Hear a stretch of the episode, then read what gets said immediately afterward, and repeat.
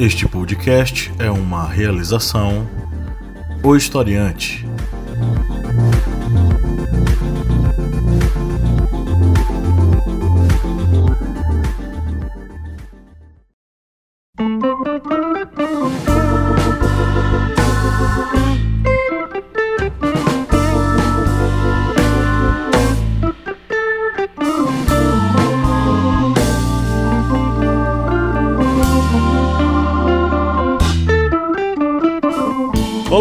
Ouvintes! Bem-vindos mais uma vez ao seu podcast sobre as ciências humanas. É o podcast do Historiante, no seu programa do início da semana, que essa semana vai sair no meio da semana. Eu sou o professor Pablo Magalhães, esta é a Minipédia, e comigo aqui nós temos a senhora Joyce Oliveira. Olá, historiantes, como vocês estão? E o senhor Kleber Roberto. E aí, pessoal, beleza? Hoje é dia de que, Kleber? Fala aí. Hoje é dia de que? Hoje é dia de é, dançar é, Barões da Pisadinha? Barões da Pisadinha foi o que o Spotify me sugeriu um dia desse, não sei porquê. Mas não, hoje não é dia de Barões da Pisadinha, Kleber. É, hoje é dia de falarmos um pouquinho mais sobre a Inquisição.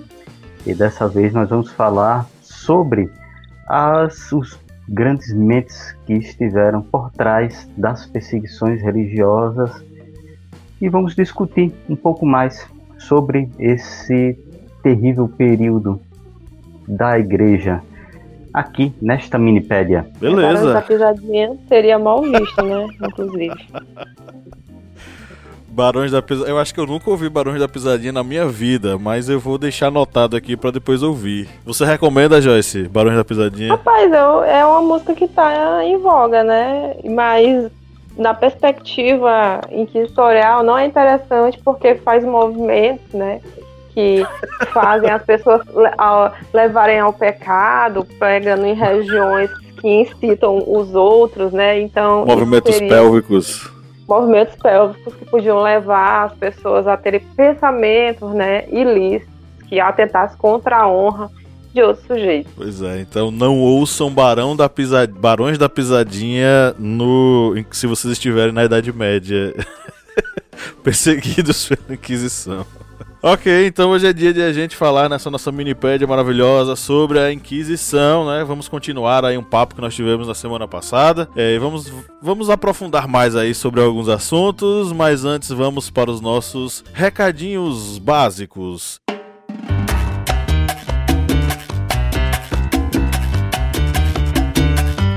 Kleber Roberto, meu querido, me diga uma coisa: se a pessoa que está nos ouvindo curte o conteúdo do historiante e pensa, gostaria de ajudar essa galera, como é que essa pessoa pode fazer para auxiliar o historiante? Pessoal, é mais barato que um rolo de papel higiênico. Eu acho que essa palavra rolo de papel higiênico causa traumas em russomana. Mas, gente, é mais barato que esse papel higiênico que provoca aí tantas atribulações na mente de um determinado político paulista que eu acho que ele chora quando lembra disso e a caixa atendente de formidada deve rir da cara dele quando ele recebe ali o resultado nas urnas. Mas mais barato que esse papel higiênico aí é um apoio para o historiante, porque aí a partir de quatro reais você estará contribuindo com esse portal nessa missão de difundir conhecimentos aí no canal no YouTube, aqui nos podcasts, também através do site, das redes sociais, é, Facebook, Instagram, Twitter. A gente só não tem no TikTok, a gente só não virou TikTokeiro porque o professor Pablo não quer dançar lá. É o desafio eu, do barulho da eu acho que Eu acho que eu não tenho jeito para TikTok, não, na moral. Eu não acho tem um que não. não. Então a gente vai jogar essa missão pra Joyce. Pra ela ser a nossa tiktokeira. Mas enfim. Rapaz, é difícil, porque eu não sou uma pessoa engraçada. Né? Gente, vamos, vamos aí fazer depois um aulão de, de dança, de desafios. Mas, enfim, estamos aí nesse grande portal com essa ampla gama de opções para você ter acesso a vários conteúdos, inclusive através do próprio celular ali na palma da mão, através um aplicativo. Não é, professor Pablo? Isso aí. Baixe o nosso aplicativo e acompanhe lá todo o nosso conteúdo, material gratuito disponibilizado para você estudar quando quiser, a hora que quiser. E o mais bacana, de graça, tá? Então acesse e curta o nosso conteúdo lá no aplicativo do Historiante. Vamos para nossa pauta agora.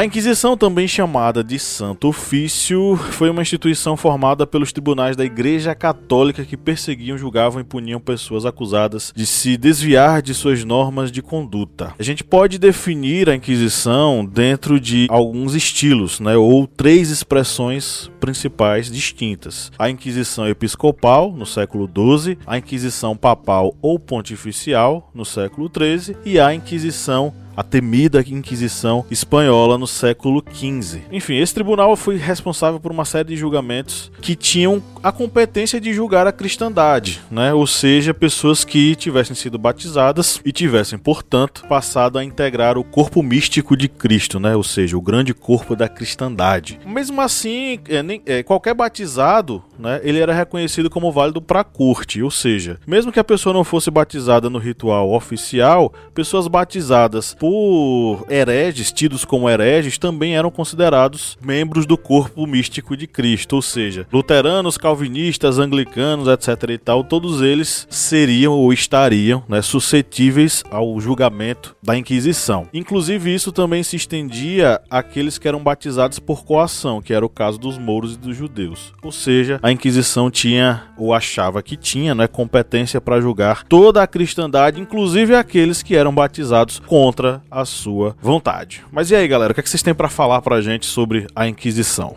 É, já pegando esse gancho sobre a Inquisição, é, a gente vai lembrar de um personagem. É um personagem que teve uma presença ativa durante a chamada Cruzada é, Albigense, que foi a cruzada contra os cátaros na França, que foi Conrad von Marburg. Este cidadão, ele foi é, o religioso católico e teve participação ativa nesta cruzada, na cruzada albigense, também principalmente com o apoio do Papa Inocêncio III, que apoiou esta cruzada, apoiou este esta empreitada cristã e falando sobre essa questão de ser um período de perseguições religiosas que não tinham um critério muitas vezes até mesmo de posses. Esse Conrad, ele quando foi instituir período de inquisição após a Inquisição Albigense, que ele ganhou a comissão do arcebispo de Nantes e ele citou começou a praticar os tribunais inquisitoriais e ele não fazia uma distinção de pessoas ricas, pobres, pessoas com poder. Qualquer pessoa estava sobre a sua alçada e ele era extremamente cruel. É tanto que os locais aonde se diziam que iam ter a presença de Conrad, as pessoas já tinham medo porque qualquer pessoa era tida como um herético e ele conseguia convencer muitas pessoas a participarem de, digamos, entre aspas, multidões para perseguir e punir possíveis hereges, ou seja, ele conseguia ter uma arrebanhar muitas pessoas para essas perseguições. E ele chegou até um momento de acusar uma pessoa muito poderosa que foi o conde de Saim, Henrique II. Ele foi acusado, é, Henrique II, de ter práticas não cristãs. Logicamente, com todo o poder dele, ele conseguiu reverter esse quadro de acusação de, de uma heresia. E foi foi a, depois de acusar uma pessoa tão poderosa, no caso um conde, é que Conrad, durante uma viagem entre a cidade de Mens e Marburg, ele acabou sendo assassinado na nesse trajeto na estrada. E aí logicamente não se tem uma notícia de quem realizou esse ato do assassinato dele, mas isso aí pode ter algo, algo a ver com a maldade dele, porque ele era uma pessoa extremamente cruel, exatamente nessas práticas, que era algo também que ocorria na Inquisição, essa muitas vezes a mobilização de muitas pessoas, tanto pessoas para perseguir também como acusar, exatamente uma forma de também se é, isentar de uma possível acusação nesse esse período da Inquisição. E aí, né, lembrar que a, a concepção que você tem de, de catolicismo, né, ela é diferente da noção que nós temos hoje. É um, é um cristianismo católico que ele é bélico, ele acredita, né? Aí eu vou citar aqui Hilário Franco Júnior, né? É a, a, a guerra é pré-condição para a paz, você só pode ter a primeira se você tiver a segunda. Então, são sujeitos que acreditam que o mal, né, o, o, no caso diabólico, ele tá sempre à espreita. É, tinham medo do escuro, porque acreditavam que no escuro da noite se escondiam o, o, os demônios, né, os diversos tipos de demônios que eles acreditavam que existiam, né, lembrando que há tratados demonológicos que falou sobre isso, né, com mais é, especificidade, a função deles de atormentar os homens e as mulheres. É um contexto onde você tem sobrevivências de práticas que são práticas camponesas, também em que essas práticas, né, conhecimento dessas ervas, elas vão ser vistas é, como algo do diabólico. Nós falamos sobre a questão das bruxas na minipédia passada, e aí também, dentro desse, desse conjunto, você tem a presença de um, uma, uma, planta chamada beladona, que era muito utilizada nos feitiços das bruxas, né? Que ela nascia do, do sêmen de um enforcado. Então, existe todo um conjunto do imaginário social que vai estar tá sempre procurando, vai estar tá sempre buscando esse mal que se espreita nas mulheres, né? Pelo fato delas serem mulheres, se espreita também nos homens, porque esses homens eles têm vontade, eles têm um desejo de comer carne, que era algo que era proibido, né? Você ter um carnaval com essa função dentro desse, desse contexto, né? De trazer um, um certo tipo de respiro dentro de uma estrutura social que era extremamente desigual extremamente é, sufocada pela questão desses costumes. Daí é que provém a ideia do que é uma heresia, né? Um desvio do cristianismo. E aí, vários tipos de desvios de cristianismo. O Pablo citou a questão do batismo, né? Você tem, por exemplo, a heresia é, do duplo batismo, que era os que eles também eram combatidos pela Inquisição por terem cometido o crime do duplo batismo. Isso mesmo. Agora sim, eu, eu queria salientar que os tribunais do Santo Ofício, eles não eram, como eu posso dizer, ju juízos de exceção, né? Existiam leis, procedimentos que deveriam ser seguidos e os inquisitores, eles contavam aí com um arsenal de leis, bulas, de decreto e a própria jurisprudência que orientava eles é, no, na, na condução dos casos. Acho que a gente bateu um papo sobre isso um pouquinho mais na minipédia anterior, a gente falou um pouquinho sobre essa questão da legislação, e essa legislação ela era seguida, existia uma, um respeito a essa legislação, mas é claro que ao longo de alguns séculos, a Inquisição ela foi cada vez mais se intensificando e se violentizando, não sei se o termo é esse, radicalizando. Então, é por pior que fossem as regras desse jogo, elas eram obedecidas, né? É, havia, havia diversas fases de procedimento que seriam cumpridos até que o julgamento ele fosse realizado. E as formas desses processos, elas deveriam ser seguidas rigorosamente, porque isso poderia incorrer em alguma nulidade. Se houvesse algum erro do processo, o processo seria anulado. Inclusive, existe casos de inquisidores que quando cometiam abusos, eles eram é, presos ou eram expulsos da corporação. É o caso de Lucero, em 1508. O Lucero é o, é o Diego Rodrigues de Lucero. Ele foi um inquisidor que ganhou fama no final do século XV e ele é, condenava conversos é, de grande prestígio social. Ele, o foco dele eram esses, gran esses grandes nomes né, de cada cidade, recentemente conversos. Os métodos deles, dele eram polêmicos e muitas acusações falsas atribuídas a ele foram levadas à congregação geral da Inquisição. Em 1508 ele foi expulso da, da, como inquisidor e foi preso. Então existia uma regra a ser seguida e quem não seguia essa regra acabava sendo expulso da Inquisição. Mas claro, eu não estou dizendo que a Inquisição era boazinha não, tá? Os métodos, apesar das regras estarem estabelecidas, os métodos sempre foram extremamente cruéis. O começo do procedimento inquisitorial, ele era chamado de período da graça. Então era publicado um édito e os hereges eram convidados a se confessar e se reconciliar na fé. Então eram 30, 40 dias, mais ou menos, os inquisidores eles agiam aí com certa benevolência. As penas não eram aplicadas, não eram penas graves e depois disso, depois desse período da graça, as pessoas entravam na, na atividade do tribunal. No século XVI, esse período da graça ele foi substituído pelos éditos de fé. Aí a gente começa a entrar numa radicalização bem forte. Todos que houvessem tomado conhecimento de alguma heresia, eles eram obrigados, sob pena de excomunhão, a denunciar esses casos aos inquisidores. O convite a denunciar os hereges era feito durante um sermão geral, em que eram convocados todas as autoridades seculares do local. Os inquisidores eles poderiam investigar apenas a heresia que houvesse sido objeto da, dela da delação, jamais outras. Então eles estavam presos ali de acordo com o ritual da Inquisição a investigar aquilo que foi delatado e não outras coisas que pudessem aparecer. Esse material que era pesquisado era, era, era levado para os calificadores. Esses calificadores eles conduziam o processo ao fiscal e o fiscal abria o processo, abria no tribunal aí a denúncia para a prisão do acusado. O acusado poderia aceitar ou não ir à presença do tribunal. Se ele não aceitasse, ele era excomungado. Em muitos casos, né, ele era conduzido coercitivamente para a prisão. E aí durante a detenção, aí existia a utilização da tortura. E aí a tortura era utilizada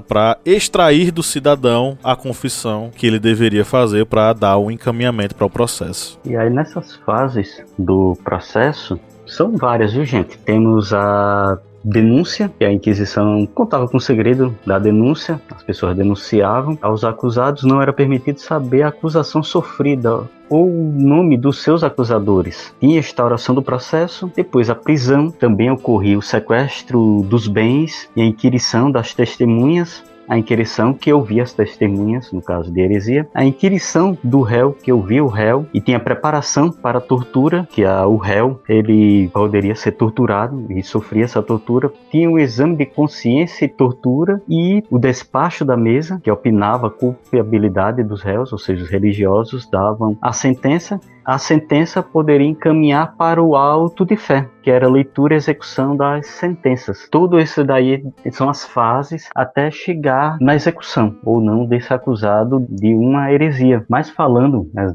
dessa de um período de brutalidade que ocorreu, a gente vai lembrar de um dos personagens que é tido como um dos maiores inquisitores, que é até o grande inquisitor da Espanha, que é Tomás de Torquemada, que ele é tido como o grande inquisitor da Espanha, que foi exatamente no, na, no segundo período de Inquisição. Ele praticou excessos, é, tem historiadores que indicam até que ele foi responsável por mais de duas mil execuções, duas mil mortes em Altos da Fé. E era um período terrível de perseguições na Espanha. Lembrando que o período que ele começou a agir é a partir de 1481, foi exatamente o período após o, a reconquista da Península Ibérica. Ou seja, havia populações muito grandes, tanto de judeus como de muçulmanos. E esses judeus eram convertidos, se tornavam cristãos novos e havia uma fiscalização muito ampla com relação a possíveis práticas heréticas. E tudo isso levou a um período de terror na Espanha,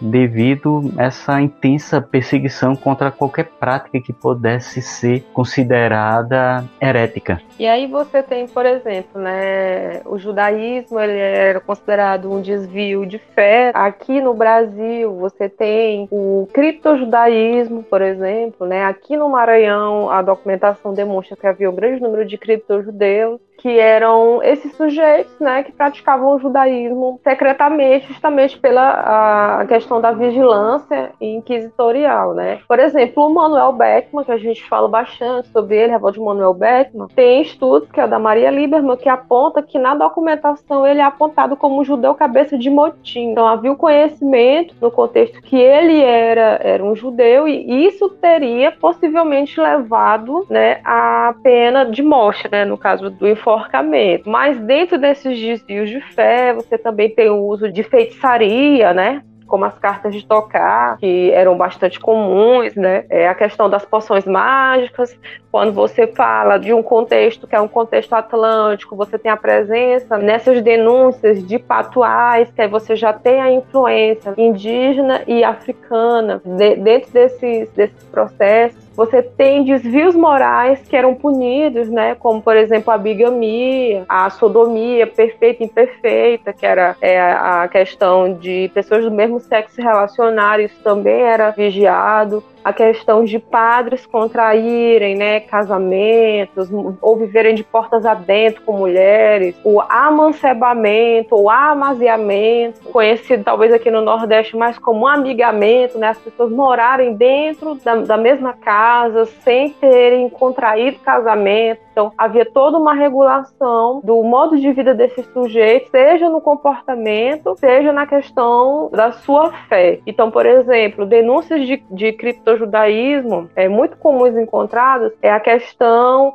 é, por exemplo, há relatos que falam que escravizados viam os seus senhores terem relações sexuais com crucifixo é, embaixo de si, por exemplo. Aí essas denúncias de escravizados funcionavam como é, agenciamento né, na procura desses sujeitos. É, o tribunal ele agia muito parecido com o tribunal atual, né? Acredita-se inclusive que a base do direito ela está na, nessa prática canônica durante muito tempo aí dentro da igreja. A Inquisição é um reflexo disso. Dentro do processo inquisitorial a gente vai ter a presença, por exemplo, de dois personagens que podem ser vistos como o advogado e o promotor. Do lado do promotor a gente tinha um cargo chamado de fiscal. Esse fiscal ele agia como o advogado do diabo dos processos eclesiásticos. Ele iria servir como aquele que acusaria o indivíduo. E do lado do réu, ele poderia contar ou com um procurador definido pelo Tribunal da Inquisição ou por a, partir do século XVII, né, a partir de 1640, com o regimento da Inquisição Portuguesa, ele poderia pedir a assistência de um advogado que não fosse da corte, que fosse do mundo secular. Então essa essa existência da defesa, ela era uma formalidade que era atendida dentro do processo de julgamento da Inquisição. O réu também poderia colocar o, o inquisidor em suspeição. É interessante isso. Ele poderia colocar poderia uh, recusar o inquisidor colocando como, como uma, um suspeito né, de é, julgar. Ele era colocado em suspeição. Se ele fosse julgado suspeito, né, se ele tivesse, se ele fosse visto como ó, ele, realmente ele não pode julgar porque ele tem interesses no processo, outro seria colocado em seu lugar sob pena, sob pena de nulidade desse processo. Essa suspeição ela existe desde o século 17, 1640, com esse regimento que eu acabei de citar, e o tribunal ele deveria deveria escolher um outro inquisidor que tomasse, às vezes, e assumisse o processo. Bom, Kleber falou aí sobre a questão do final do processo, né? Eu queria dizer o seguinte: quais eram as penas mais recorrentes? As punições mais recorrentes, né? E aí eu vou pegar aqui umas estatísticas do Tribunal de Toledo, que tinha jurisdição sobre a capital de Castela, né? Madrid. Quais eram as punições mais aplicadas nos séculos 16 e 17 e até aí meados do século 18? As punições, reconciliações foram 207 no século 17 e bateram um nível de 445 no século XVIII. Existia a punição também do San Benito. San Benito era a utilização de uma vestimenta especial que tinha por intuito expor o penitente à humilhação pública. E aí variou pouco do século XVI para o século XVIII, de 186 a 183. De longe, o mais utilizado, o método mais utilizado foi o exílio da localidade. Foram quase 566 casos. E as, as mortes, né, a entrega à execução, por incrível que pareça, eu fiquei até é, surpreso. Foram pouquíssimas. No século XVI, foram 15 execuções. E no século XVIII, foram 8 execuções. É bem pouquinho. Eu falo bem pouquinho, mas são execuções, gente, pelo amor de Deus. Existia também a reprimenda, que foi uma das dos meios mais utilizados também. Foram 467 reprimendas feitas. Mas de longe, o exílio da localidade era o mais praticado, né? além da flagelação, além de serem enviados para as galés, além de ser entregue uma efígie para ser executada, porque tinha isso também. Muitas vezes a execução não era da pessoa, era de uma efígie, era de um boneco que representaria a pessoa e seria queimado em praça pública é, como algo simbólico. Também isso também foi praticado, só que em uma escala bem, bem, bem menor. Mas o que mostra aqui nos dados é que, pelo menos lá no Tribunal de Toledo, o exílio da localidade, seguido das reconciliações né, e do confisco dos bens da pessoa foram as práticas mais recorrentes entre os séculos XVI e o século XVIII da Inquisição.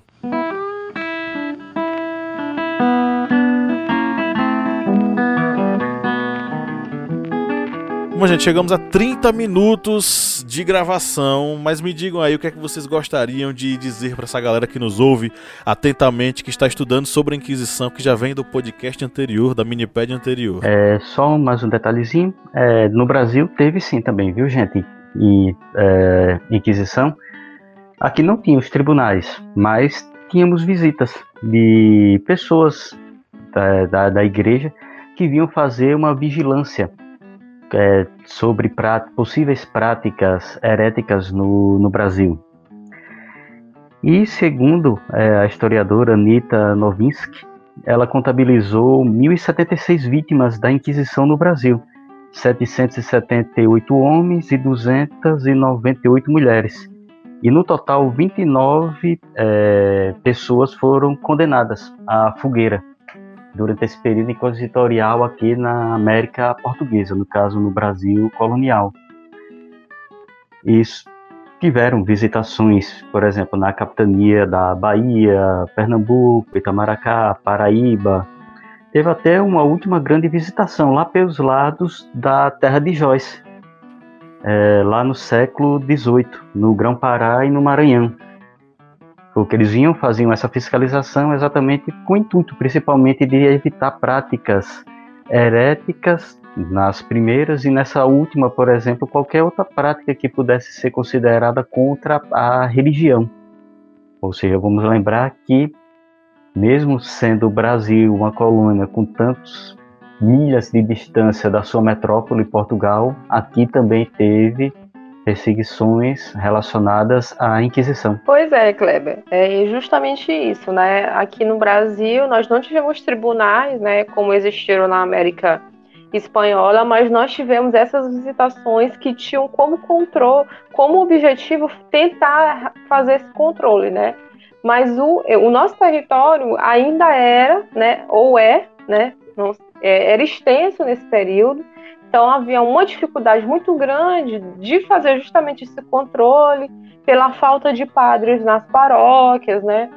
É, e aí tentava-se fazer essas visitações para poder garantir algum tipo de também é, batizar as crianças, né, casar as pessoas, porque as, as normas não necessariamente correspondiam às práticas porque também não havia esse aparelho né, eclesiástico aqui no Brasil aí durante é, esses períodos que a gente está colocando. E aí tentar observar também como é que essa instituição ela se relaciona com as práticas indígenas. Né? Você tem é, o processo de, de colonização, com isso você tem a violação né, do modo de viver dos povos indígenas, onde eles também sofreram essas perseguições, né?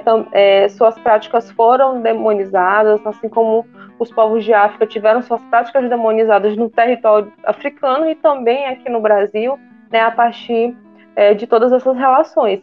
E perceber esse movimento da Inquisição atrelado à formação do Estado moderno, né, aí no, na Idade Moderna, né, dentro desse período, e ver como que a figura do rei também vai ser importante dentro desse, desse conjunto pensando a questão da contra-reforma católica, né, da expansão das religiões protestantes na Europa e também aqui no Brasil. Então, essa estrutura ela tinha um princípio que era é, manter ou conseguir fixar a cristandade em territórios perdidos, que estavam sendo perdidos, né, no caso a Europa, e tentar evitar que houvesse essa expansão do protestantismo também no novo mundo que era a América. E que merece uma minipédia só para isso, né? A gente deveria fazer uma minipédia falando sobre as incursões inquisitoriais nas Américas, mas é papo para um próximo programa. Nós vamos ficar por aqui. Um grande abraço para você que nos ouviu até agora e tchau, tchau. Valeu, gente. Tchau, gente. Até a próxima.